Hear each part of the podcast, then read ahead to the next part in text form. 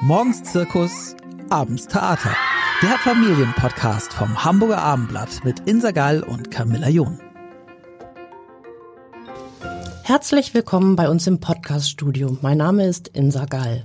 Heute begrüße ich ganz herzlich Theresa Brox und Romana Hartke, die erste und zweite Vorsitzende des Frauennetzwerks Working Moms. Ihnen und Ihrem Verein geht es darum, dass Frauen die auch mit Kindern ambitioniert ihren Karriereweg verfolgen, bei uns immer noch eher die Ausnahme sind. Selbst erfolgreiche Akademikerinnen empfinden oft noch großen gesellschaftlichen Druck, sich mit der Familiengründung aus dem Beruf zurückziehen und allenfalls dann noch in Teilzeit zu arbeiten.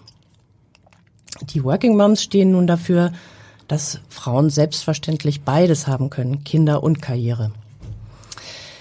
Liebe Frau Brox, liebe Frau Hartke, ist das denn wirklich immer noch so, dass Mutterschaft für Frauen ein Karriereknick bedeutet?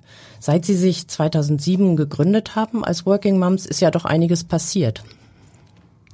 Das ist richtig. Es ist einiges passiert äh, in den letzten 15 Jahren, aber noch immer gibt es natürlich den Karriereknick. Ja, bei sehr vielen Frauen, ähm, wenn wir unsere ähm, Vereinsmitglieder fragen, ähm, wo sie stehen, wenn sie das zweite Kind oder das dritte Kind äh, bekommen, dann sprechen sie immer wieder von dem Karriereknick. Und also ist das so eher nach dem ersten geht's noch und dann beim zweiten, dritten oder sogar vierten, dann wird's endgültig schwierig? Das kann man so auch nicht sagen. Ähm, das kommt ganz auf die individuelle Situation äh, unserer Frauen an. Ähm, es gibt Branchen oder auch Berufe, wo eben das erste Kind ähm, schon wirklich äh, dann eine Herausforderung darstellt. Nehmen wir zum Beispiel die Ärztinnen, die ähm, ja schon, wenn sie schwanger sind, durch äh, den sehr guten Mutterschutz in Deutschland, äh, der aber eben äh, dann so schützt, äh, dass die Frau, die schwanger ist als Ärztin, dann schon Teile ihrer Arbeit auch nicht mehr ausführt und dann natürlich ähm, mit dem Mutterschutz aus dem Beruf herausgeht und dann ähm, durch die Nacht und Sonntagsarbeit, Schichtarbeit ähm, dann schon wirkliche Herausforderungen hat, wenn das Kind da ist und sie wieder in den Beruf einsteigen möchte. Wie funktioniert denn dieser Karriereknick äh, genau? Ist das subtil oder was für Mechanismen, äh, welche Mechanismen greifen da? Gibt es da ganz offene oder wie funktioniert das? Naja, in erster Hinsicht ist es ja so, die Frau bekommt das Kind. Das heißt, da ist ja automatisch schon ein Aussetzen im Berufsleben. Ähm, selbstverständlich gibt es viele, die dann sofort nach Mutterschutz wieder äh, mit einigen Stunden anfangen oder auch abgedeckt durch den Partner oder andere Betreuungsoptionen schon schneller mit mehr Stunden einsteigen. Aber es ist dann einfach die Summe, je nach Kinderanzahl, die man dann schon allein durch die Geburt und den Mutterschutz ausfällt und die die Zeit die Väter halt äh, weiterarbeiten können. Ähm, Ihnen geht es ja nicht nur darum, dass Frauen Familie und Berufstätigkeit unter einen Hut bringen können, Männer natürlich auch übrigens, äh, sondern dass Frauen auch tatsächlich Karriere machen, also aufsteigen und Führungsverantwortung übernehmen. Ähm, da sind ja viele Ihrer Mitglieder, viele Frauen, die bei Ihnen Mitglied sind, haben da ja auch reichlich Erfahrung gesammelt. Genau. Ähm, im Grunde ist es wichtig, dass man schon vorher den Wiedereinstieg plant und klärt, dass auch von vornherein klar ist, man setzt jetzt nicht drei Jahre aus und ist wirklich weg vom Arbeitsleben und von der Dynamik, die ja mittlerweile auch in vielen Branchen herrscht. Ähm, das heißt, es ist ganz wichtig, da wieder einen Einstiegsplan zu haben. Wie viel, wie viel ähm, Elternzeit kann man sich denn leisten? Oder muss man als Karrierefrau dann sofort nach zwei Monaten wieder an den Schreibtisch, sonst ist die Karriere futsch? Genau, ich, ganz ehrlich, das ist individuell verschieden und ich glaube nicht, dass es wirklich unabdingbar ist, sofort wieder da zu sein. Man muss einen Draht haben, man muss vielleicht einen Mentor haben, um ähm, am Puls der Zeit zu bleiben, Kontakt halten und vielleicht mit einigen Stunden, aber zumindest ähm, aus der Ferne weiter beobachten, wo die Firma hingeht oder das Unternehmen oder seine Karriere und dann gezielt wieder einsteigen und dann aber auch mit Energie und Leistung und dem Willen weiter nach vorne zu gehen. Sie haben ja schon dann jetzt zwei, drei sehr wertvolle Tipps gegeben. Äh, also wir erinnern uns gleich auf den Wiedereinstieg mitplanen, wenn man schwanger ist, ähm, den Kontakt halten, auf jeden Fall vielleicht sich auch einen Mentor oder eine Mentorin suchen äh, in dem Unternehmen. Was haben Sie noch für Ratschläge? Wichtig ist, dass sich die Frauen gegenseitig unterstützen Ja, das ähm, ist elementar. Und es natürlich immer ähm, die, die Männer, die Partner, ähm, die äh, Kollegen, die Kolleginnen, die Arbeitgeber und die Arbeitgeberinnen äh, mit einbezogen werden. Also ähm, ein Riesenstichwort ist äh, einfach immer ein, ein Netzwerk zu haben und selbst aktiv ähm, zu sein und zu bleiben. Aktiv in der Gesellschaft, sei es, ähm, ob äh, man eben in der Nachbarschaft aktiv ist oder in, äh, in der Gemeinde oder aber eben im Unternehmen, dass man da auch immer den Kontakt hält ähm, während der, der Elternzeit oder während der Schwangerschaft. Vielleicht muss man auch zu Hause bleiben ähm, und ähm, sich auch gesellschaftlich immer ähm, aktiv äh, zeigt, ähm, so dass man immer im Kontakt steht und im Austausch. So bleibt man sichtbar und so ähm, ergeben sich vielleicht auch Möglichkeiten, die man vor der Schwangerschaft oder vor der Geburt noch gar nicht gesehen hat wenn man äh, eben in, in Netzwerken sich organisiert. Aber es gilt nicht nur für organisiertes Netzwerken, sondern äh, informell Gespräche zu führen halten wir auch für absolut äh, wichtig mit Vernetzung unter Frauen haben sich äh, haben sich die Frauen ja immer etwas schwer getan, sagt man so äh, lange Zeit. Ähm, das heißt ja immer, Männer bilden Seilschaften. Manchmal ist es auch einfach nur eine ganz spezielle Art von Kumpeligkeit, die sie verbindet, aber die Frauen äh, in irgendeiner Weise außen vor lässt. Wie wichtig ist Vernetzung und was bieten Sie da als äh, Verein an? Denn das ist ja, glaube ich, Ihr, Ihr Hauptanliegen. Genau, also für uns ist das Netzwerken ein sehr wichtiger Aspekt. Also wir sind nicht nur ein ähm, Mutterclub, der über Kinder redet und ähm, über die Berufe.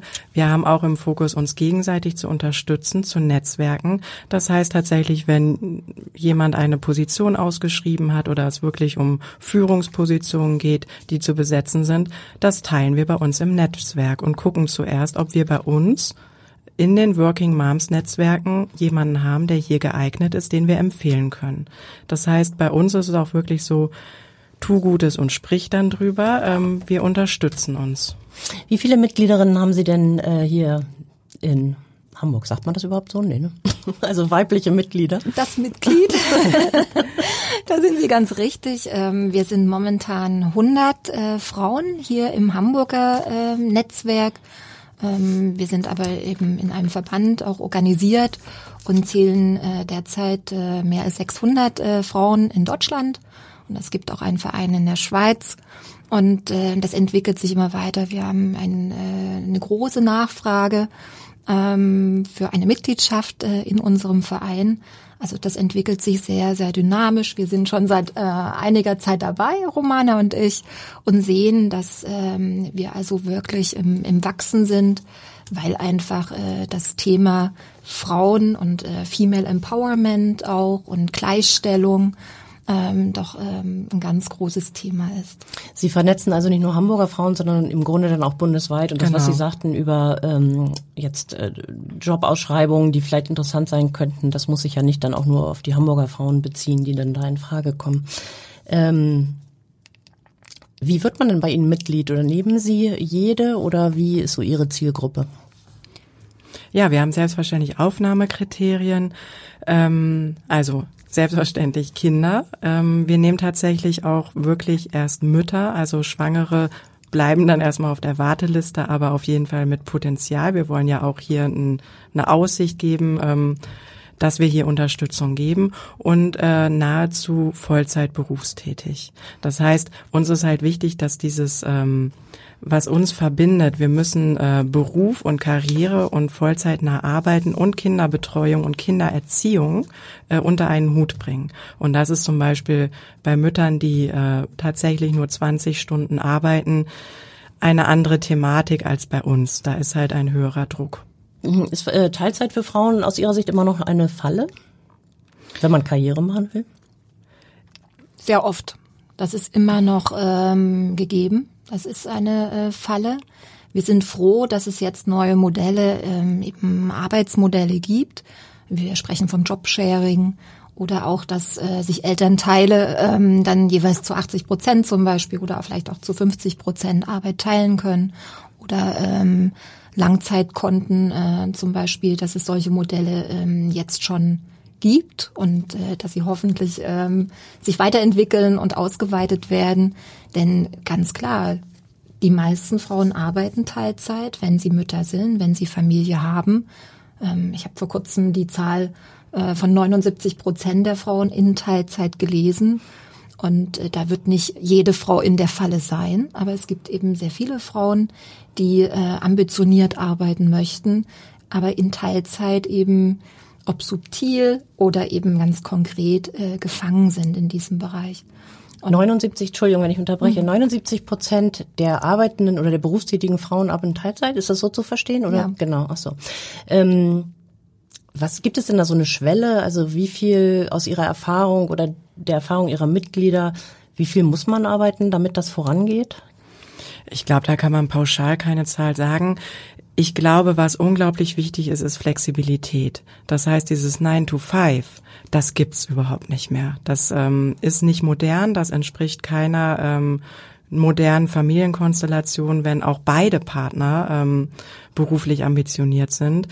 Ähm, und da sehe ich als ähm, ein Schlüsselpunkt Flexibilität und das muss man aber leider immer noch beweisen, dass das funktioniert. Was meinen Sie genau mit Flexibilität? Also, dass man, äh, so wie es jetzt in Corona-Zeiten ja sich mehr und mehr durchgesetzt zu Hause arbeitet oder abends arbeitet, das wegschafft, wenn die Kinder schlafen. In die Richtung denken Sie da? Oder? Genau, das mhm. ist halt dann wirklich auch wieder die Summe an äh, Möglichkeiten, die es gibt. Ähm, dass man halt äh, Tage dann von zu Hause arbeitet, um da vielleicht die Kinderorganisation bitter, besser unter einen Hut zu bekommen und trotzdem ja dann sein Arbeitspensum ähm, schafft. Oder dass man ähm, auch dann einfach mal sagt, heute Nachmittag ähm, habe ich die Kinder, bringe sie zum Turn, Musikunterricht, mach Armbrot und dafür setze ich mich dann halt die vier Stunden, die ich jetzt gefehlt habe, dann setze ich mich halt um acht nochmal dran und hole das dann nach. Ich kann aus persönlicher Erfahrung sagen, äh, dass ich meine, so der Unterschied ist zwischen drei und vier Tagen. Also solange ich drei Tage gearbeitet habe, war ich, also drei volle Tage, war ich eben die Mutter, die ab und zu da ist. Und als ich vier Tage anfing zu arbeiten, war ich die Kollegin, die meistens da ist. Es ist jetzt bei Journalisten eh so, dass wir sonntags auch oft arbeiten, also und dafür Ausgleichstage haben so dass sowieso nicht immer alle da sind, aber aus meiner Sicht war das also zwischen 60 und 80 Prozent war ein riesen Sprung. Allerdings auch in der Belastung, fand ich. Also weil man einen Tag weniger ja auch noch zu Hause ist. Ähm, da gibt's ganz interessant. Es gibt eben verschiedene Flexibilisierungsmodelle. Es gibt das Modell, dass man sagt, immer noch Vollzeit, aber ähm, ich komprimiere das ähm, oder äh, dehne es aus ähm, innerhalb der Woche. Was heißt das? Was meinen Sie? Ja, Vollzeit kann ja 38 Stunden oder 38,5 Stunden mhm. schon sein. Und wenn man sagt, 38,5 Stunden, ich arbeite eben vier Tage und noch einen halben Tag, mhm. ja, das in Flexibilität. Oder wenn man ähm, sagt, ich habe eine 30-Stunden-Woche äh, oder 32, 32 rechnet sich ganz gut, aber nicht in fünf Tagen, sondern ich habe eine Viertages, äh, Vier-Tage-Woche. Mhm. Der Freitag, ähm, der ist komplett für meine Familie frei. Flexibilität aber auch innerhalb des Tages. Das, äh, das was Romana äh, sagte, dass man am Nachmittag dann für die Familie da sein kann, für die Kinder, für die Hausaufgaben und sich dann vielleicht auch nochmal in den Abendstunden ähm, dann mit, mit seiner Arbeit beschäftigt. Ähm, oder eben ich hatte das vorhin schon gesagt, ein Langzeitkonto. Ähm, das ähm, haben einige größere Firmen oder große ähm, auch Konzerne eingeführt, dass man eben in Zeiten, wenn man doch viel arbeiten kann. Vielleicht hat man noch keine Familie, keine Kinder, äh, mehr arbeitet, das ansammelt und dann in Zeiten, wenn man ähm, dann doch äh, anders beansprucht ist äh, mit der Familie, ähm, dann den Ausgleich hat in dieser Zeit. Das halten wir für ähm, eine wirkliche, für, für Zukunftsmodelle, ähm, eben diese Situation oder diese, ähm, diese Modelle zu gehen. Ist äh, Führung in Teilzeit für Sie aus Ihrer Sicht möglich?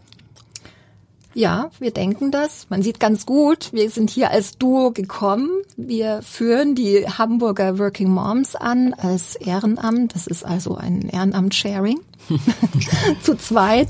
Das, das geht gut. Ja, wir sind beide äh, in der Führung in unseren Unternehmen. Und äh, wir denken, dass man äh, auf jeden Fall in Teilzeit führen kann.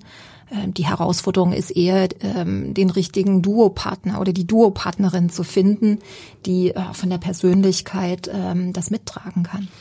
Also Sie meinen, man kann sich so eine Führungsaufgabe teilen, wenn beide etwa die Hälfte machen oder beide drei Tage oder sowas in der Art.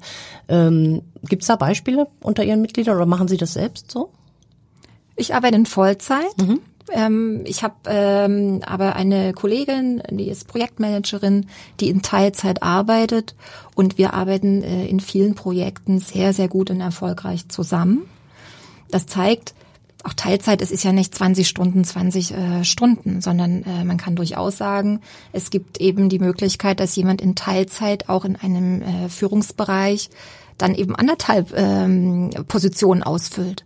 Auch das sind ja Möglichkeiten, eben beweglich im Kopf äh, nochmal ganz anders zu denken. Haben Sie das Gefühl, dass die Arbeitgeber da ähm, bereitwillig sind und dass da ein Umdenken stattgefunden hat, so in den letzten 15 Jahren? Ich glaube, die Erkenntnis, Entschuldigung, äh, die Erkenntnis ist auf jeden Fall da. Es hat ein Umdenken stattgefunden. Jetzt geht es darum, es ganz konkret umzusetzen. Und ich glaube, hier ist auch wichtig die Sichtbarkeit, dass das funktioniert. Ähm, also da, ich würde sagen, Jobsharing in Führungspositionen ist noch in den Kinderschuhen. Das muss einfach jetzt gelebt werden und dann sichtbar gemacht werden, dass es funktioniert. Sie arbeiten auch Vollzeit? Ich arbeite auch Vollzeit. Sagen Sie mal kurz, wie viele Kinder haben Sie jeweils? Ich habe zwei Kinder, ähm, zwei Jungs, neun Jahre und fast sechs Jahre. Und ich habe eine Tochter, die ist 14. Ah ja. ähm, Sie arbeiten auch als Mentoren. Sie sagten, es ist auch wichtig, dass man, also Netzwerk ist wichtig und auch Ihr Netzwerk versucht praktisch vielleicht jüngeren Frauen oder welche, die noch nicht so weit sind, dann erfahrenere Mentorinnen zur Seite zu stellen. Genau, da haben wir im Grunde zwei Konzepte. Ähm, ein internes Mentoring, das heißt untereinander, dass wir auch äh, Mentor und Mentees matchen, je nachdem in welcher Lebens- oder Karrierephase man ist. Aber auch, da sind wir wieder bei dem Sichtbarkeit. Wir wollen auch ähm, an Schulen gehen. Wir in Hamburg äh, Corona hat uns leider einen Strich durch die Rechnung gezogen, hatten schon ein Konzept aufgestellt, dass wir an der Berufsschule das ausprobieren, einen Abend gestalten und im Grunde so exemplarisch Lebenswege von uns aufzeigen und dann auch eine Fragerunde, um jungen Frauen oder dann auch den Männern zu zeigen, dass das funktioniert. Man kann beruflich ambitioniert sein, eine Karriere haben und Kinder. Äh, Mann und Frau auch, genau. Ist es richtig, dass hinter jeder äh, erfolgreichen Frau ein hilfsbereiter Mann steht oder, äh, oder wie ist das? Im Grunde ähm, leben wir da ganz, ganz viele Konzepte. Also ähm, klar, am, am besten und äh, was glaube ich auch für die Partnerschaft äh, sehr wertvoll ist, wenn beide einen gleichen Anteil an Arbeit und der sogenannten Care-Arbeit haben. Aber selbstverständlich geht auch das Konzept äh, Ganztagesbetreuung wo wir dann bei dem Punkt sind, dass das äh, unbedingt äh, flächendeckend ausgerollt werden muss, eine qualitativ hochwertige Kinderbetreuung. Ähm, die halt nicht erst dann um 15 Uhr schließt, dass man da dann die Kinder abholen muss.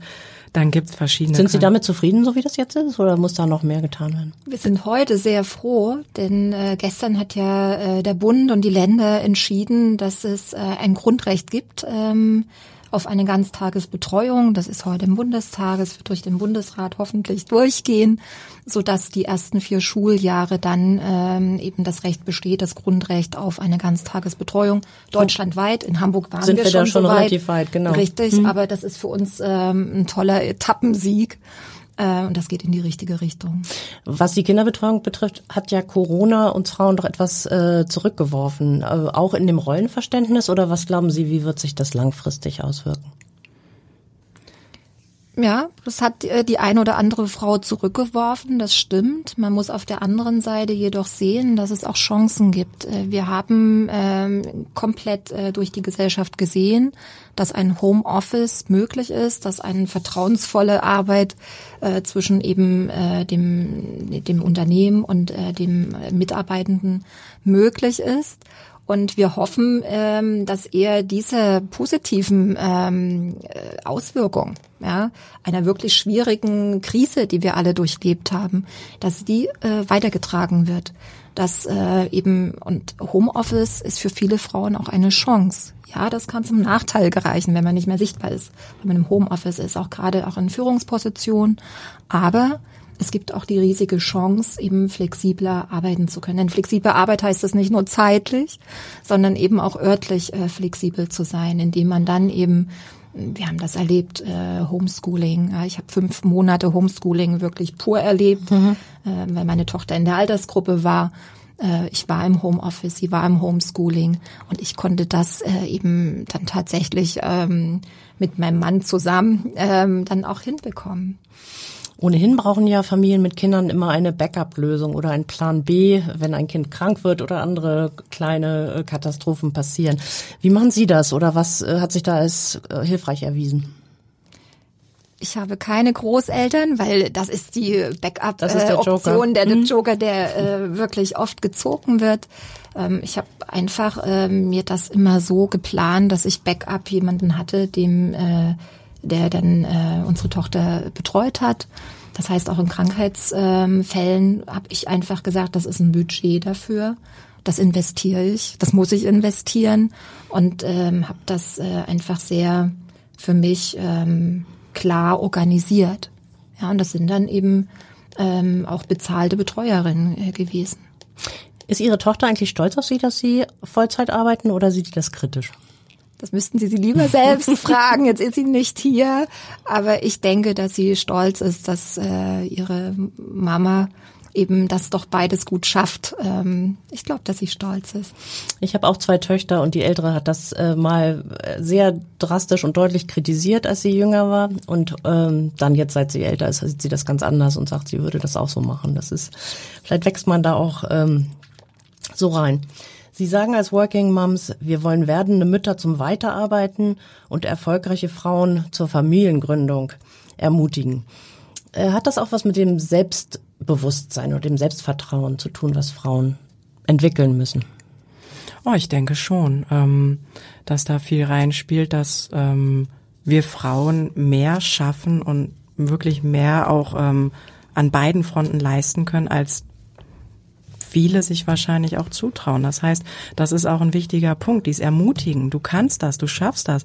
Und auch wichtig, dafür sind dann wieder die Netzwerke. Du musst es nicht alleine können.